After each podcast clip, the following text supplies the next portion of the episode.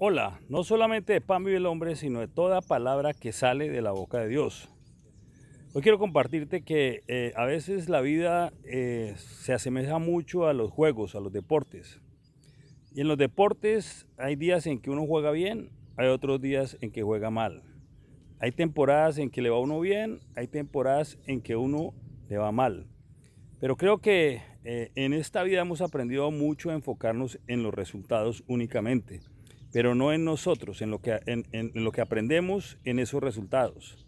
¿Y qué tal que al final no se premiara el resultado, sino lo que aprendimos? Es decir, qué tan humildes somos, qué tan balanceados somos, eh, qué tan bueno, qué, tan, qué tan fácil podemos mantener una actitud aún el resultado.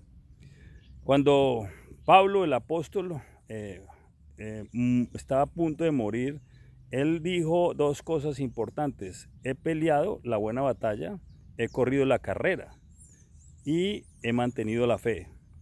Él no habló de resultados, sino de mantener ciertas cosas, de, mantener, de pelear algo, la batalla. Él, él habló de correr una carrera, pero habló de algo muy importante, que en medio de esas dos cosas mantuvo una cosa que todos debemos mantener, que es la fe, es decir, la seguridad, la certeza. Entonces, yo te aconsejo hoy que no te fijes mucho en los resultados de cada día, de cada temporada, sino te fijes si estás manteniendo en medio de la batalla, porque esta vida es una batalla en cierta forma, y de la carrera, estamos todos detrás de una carrera, si estás manteniendo la fe. La fe es un galardón, es, una, es algo que realmente al final es lo que nos va a determinar si realmente aprendimos la lección en esta vida. He peleado la batalla, he corrido la carrera, pero he mantenido la fe. Entonces la pregunta mía en el día de hoy sería, ¿cómo estás de fe hoy? ¿Cómo estás de certeza en lo que esperas y convicción en lo que no ves? Esa sería la pregunta del día de hoy. No, no, no si te está saliendo todo bien o te está saliendo todo mal.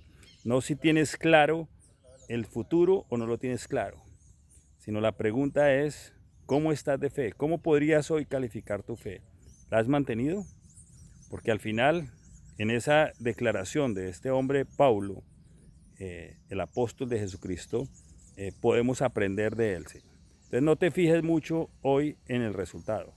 Creo que pasarás mejor día, pasarás mejor en la vida. Que tengas un buen día.